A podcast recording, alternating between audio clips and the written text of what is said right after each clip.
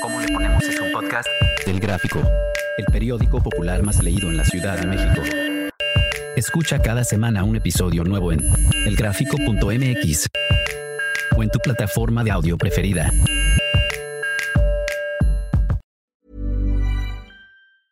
Hey, I'm Ryan Reynolds. Recently, I asked Mint Mobile's legal team if big wireless companies are allowed to raise prices due to inflation. They said yes. And then when I asked if raising prices technically violates those onerous two year contracts, they said, What the f are you talking about, you insane Hollywood ass? F- So to recap, we're cutting the price of Mint Unlimited from $30 a month to just $15 a month. Give it a try at mintmobile.com slash switch. $45 upfront for three months plus taxes and fees. Promo rate for new customers for limited time. Unlimited more than 40 gigabytes per month. Slows. Full terms at mintmobile.com. Bienvenido al programa ¿Cómo le ponemos? Soy Judy Kravtsov. Cuéntame, ¿coges o no coges?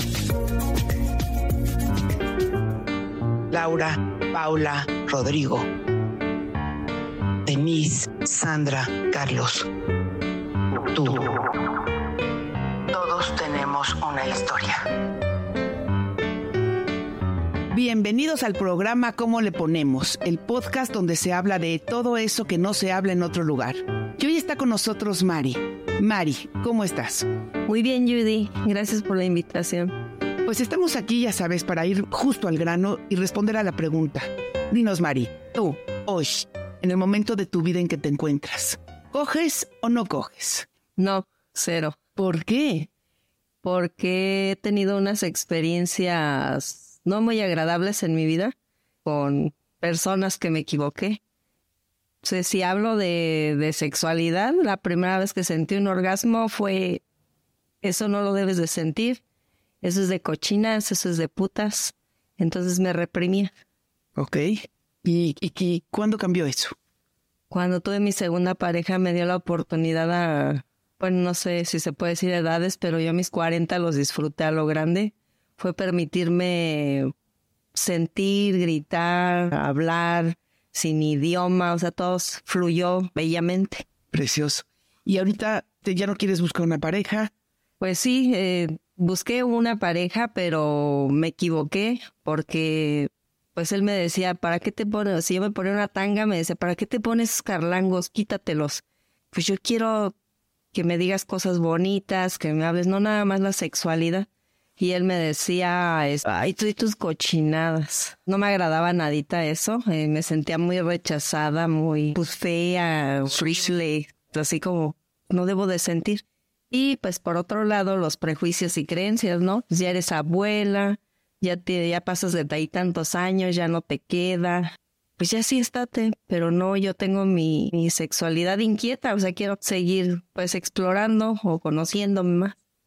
Y dime, ¿qué haces si no coges? Entonces, ¿qué haces para, para resolver ese asunto que todas tenemos así de ganas de, de quitarte esa tensión del cuerpo entero?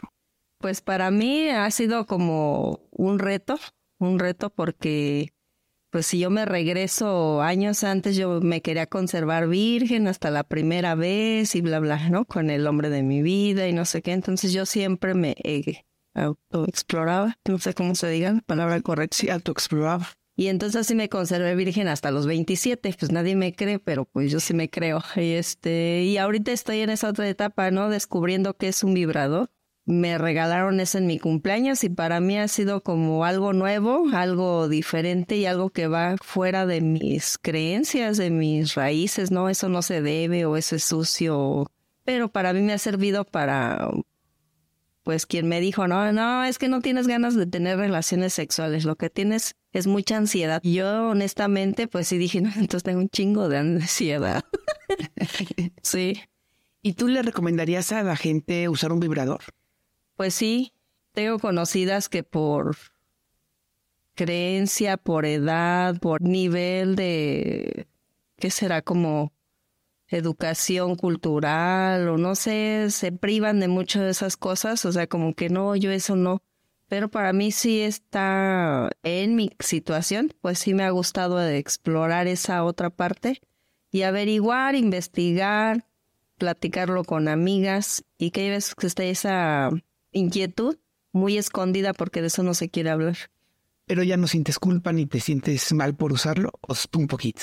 No, ya nada. No, nada, la verdad que no. Este, sí, en algún tiempo, cuando era la exploración personal, era como que te va a castigar Dios o te está tocando el diablo, o sea, cosas esas, este, que yo sé que ahora ya con más años, este, sé que no es cierto eso. Sé que también tengo esta responsabilidad de este cuerpo y de, y de también de solventarle lo que necesita. Y por hoy, si mi necesidad es este, tener una relación sexual, pues hasta la vivo así como peladamente de decir, este, pues si quiero sentir tres veces o cinco o dos o una, pues está en mis manos tener esa responsabilidad de este ser humano que soy. Me parece excelente tu, tu punto de vista. Y por último te quiero preguntar, ¿qué necesitas para volver a aceptar una pareja en tu cama? Ah, pues ya eh, eso lo he tenido muy en claro. Eh, tengo una necesidad social, sexual y económica, ¿no? Eh, me mueve mucho lo afectivo. Tengo esa necesidad, ¿no? De esa reciprocidad, de si das, pues recibir. No nada más dar y dar y dar y pues topas con pared. La armonía, ¿no? La sí. armonía de dar y recibir. Sí. Cuando dices sexual, este es, bueno, tu necesidad sexual de, de, de tú también que él te trabaje, que él te, que él te haga venir, que él te haga estallar y no nada más sea él el que termina, ¿no? Ah, sí, sí, porque sí viví esa parte donde dice, ¿no? Este, como que el gallito que nos llega, pisa y corre. Pero viví la otra parte donde fue este esperarme hasta que ya te sientes bien, este, palabras bonitas. Y no necesariamente ahora también sé que parte de hacer el amor o de tener relaciones es también este tener una buena convivencia y comunicación para comer, para ir al cine, para platicar, para Sí, de todo. No nada más en, en la cama. Un complemento. Y fuera de la cama soy un, no, existo, ¿no? Un batán. Y dime, cuando dices una eh, social, ¿qué, qué, ¿a qué te refieres con esa necesidad social? Bueno, en el lugar donde vivo se acostumbra mucho que te vas al baile con tu pareja o a tomarte una michelada o vas al cine. A mí se me, se me hace como algo fuerte porque pues mis hermanas, ellas sí se casaron, que ante la iglesia y todo eso, ¿no? Y conservan a su esposo y entonces yo he sido ese otro lado, ¿no? En donde pues no me ha tocado esa, pues no sé si es fortuna o, o por hoy no me ha tocado, pero también ahorita estoy disfrutando de ir por las calles de donde vivo yo solita, sin prisa de que ya te tardaste, que... El control. Sí, esa, estoy, estoy disfrutando de esa otra parte donde está esa libertad y no sé qué hacer con tanta libertad a veces. Qué belleza. Entonces tú puedes decir que eres una mujer que económicamente tú lo resuelves, socialmente ya lo tienes resuelto y sexualmente también. Entonces el hombre que te acompañe tendrá que ser un hombre que se acople y que, que te dé todo eso, porque si no, ¿para qué, verdad? Sí, voy a hacer un reto para él. sí. Pues yo te felicito, Mari, porque sí. muchas mujeres deberían de de tomar así el camino de decir yo me satisfago, tanto sexual como económica como socialmente, y no necesito un hombre nada más para para que me dé, sino para darnos. Pues algo que aprendí hace como 15 días fue que he vivido, no sé, inicio de lesión de cáncer, este, mamá soltera, o sea, muchas situaciones, pero me dicen, este, tú eres una guerrera, eres una chingona y quiero creérmelo que, que sí soy una persona diferente, que tengo esas capacidades y las puedo desarrollar y vuelvo a repetir, tengo la responsabilidad de este cuerpo y de este ser humano que soy. Ani, muchísimas gracias, te felicito por la persona que eres y te agradezco mucho esta entrevista. Gracias.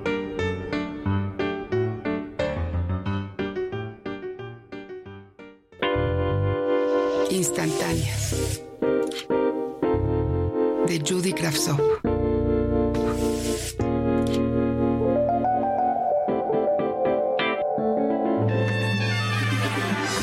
Marta. No me gusta el novio de mi hija, tampoco sus invitaciones ni la forma descortés con que le habla. Ella dice que es tímido, que por eso no entra a la casa, ni se queda a cenar con nosotros. A mí me parece un pelado. Nuestra casa es limpia y humilde, pero aquí no nos hace falta nada.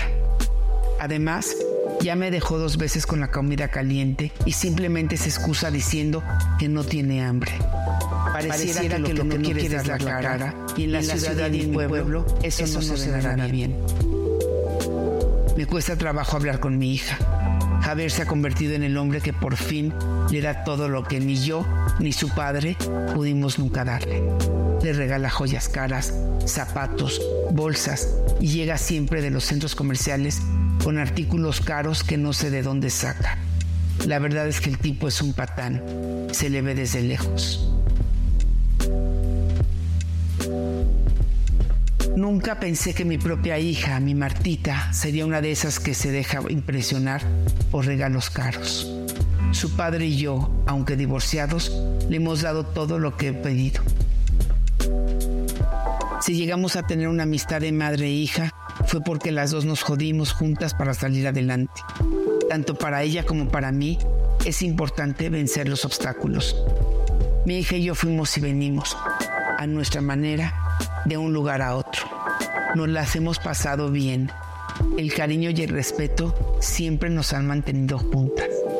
No sé cómo explicarle a mi hija que no vienen cosas buenas, que Javier y su dinero no ayudan, sino que al contrario, nuestra, relación, nuestra relación. Caliente por saber. Mis hermanas me envidian porque me divorcié hace dos años y ahora tengo un trabajo, un galán y una vida en la que me mando sola. Ellas, en cambio, todo lo tienen que consultar. Dependen de lo que el marido les diga o no les diga. Se sienten atrapadas y yo, aunque extraño de pronto un compañero, me veo como un ser feliz. ¿Cómo debo manejar esos celos? Menta la independiente. La libertad siempre da envidia. No es necesario divorciarse para adquirir. El secreto está en el saber hacer uso de ella. Muchas personas prefieren depender a hacer esfuerzos personales, trabajar, ganarse la vida, tener una entrada de dinero de algún trabajo. La realidad es que depender de los hijos, de los padres, del marido, de los amigos, siempre se convierte en una carga, en un problema. En un problema. Bienvenido al programa ¿Cómo le ponemos? Soy Judy Kravsov. Cuéntame, ¿coges o no coges?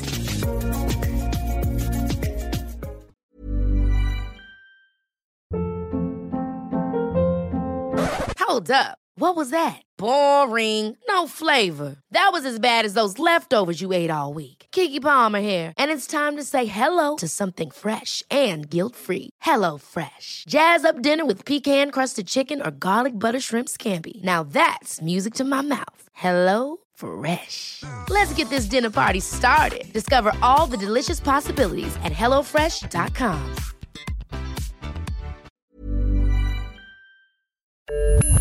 ¿Cómo le ponemos es un podcast? Del Gráfico, el periódico popular más leído en la Ciudad de México.